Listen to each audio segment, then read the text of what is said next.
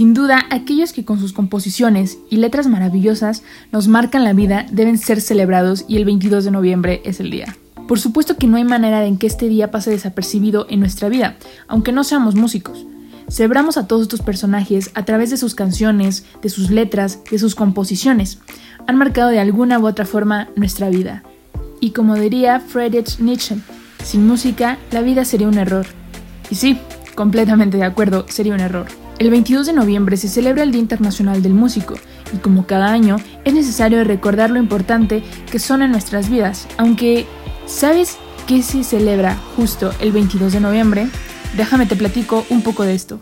Es a Santa Cecilia a quien se le considera la patrona de los músicos.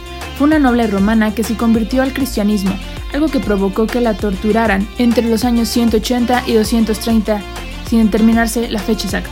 En 1594, cuando el Papa Gregorio VIII la nombró la patrona de los músicos, argumentando que Santa Cecilia había demostrado una atracción irresistible hacia los acordes melódicos de sus instrumentos.